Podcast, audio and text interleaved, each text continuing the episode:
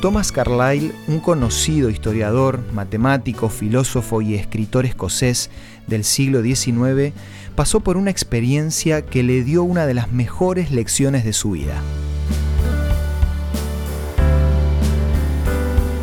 Esto es Una luz en el camino, para cultivar la fe, la esperanza y el amor, con el licenciado Santiago Paván. Carlyle se había apasionado con la idea de hacer un manuscrito sobre la historia de la Revolución Francesa.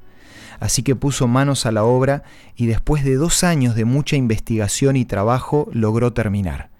Ese mismo día que terminó, le entregó la única copia que tenía al famoso filósofo John Stuart Mill para que la leyera y le haga correcciones.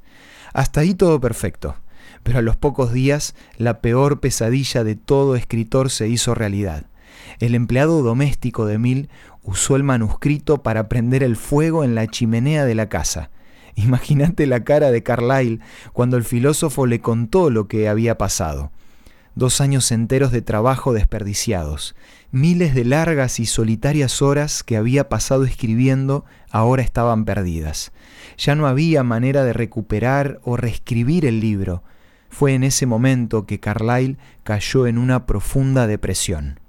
Tiempo después, mientras caminaba por la ciudad, se puso a mirar un muro de piedra que estaba en construcción y se quedó paralizado.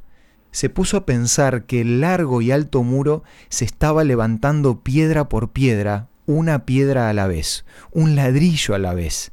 Claro, esa es la solución, pensó para adentro podía reescribir su libro de la misma manera. Si se proponía escribir una página a la vez, con el paso del tiempo iba a poder rehacer la obra y eso fue precisamente lo que hizo. Generalmente cuando nos enfrentamos a situaciones aparentemente imposibles, vemos el muro y no los ladrillos individuales. Pero la carga es más soportable si la tomamos día a día, tarea tras tarea. Por algo Jesús cuando estuvo en esta tierra oró por el pan de cada día, por el sustento diario. No se preocupó por el mañana ni por la siguiente semana. Qué tranquilidad poder pensar así. Dios le mostraba a Jesús cada día cuál era su voluntad y de esa manera podía dormir en medio de las más terribles tormentas. De la misma manera podemos vivir nosotros. Solo tenemos que decir, como esa canción cristiana muy conocida que dice, Señor, por mi bien, yo quiero vivir un día a la vez. No nos preocupemos tanto por el mañana, porque la ayuda de Dios viene día tras día para que podamos construir nuestra vida un ladrillo a la vez. Si querés conocer más sobre este tema, te recomiendo la revista Sentimientos, que podés tenerla de forma gratuita de la siguiente manera. Envíanos un WhatsApp al 11 62 26 12 29 o búscanos en Facebook como Una Luz en el Camino.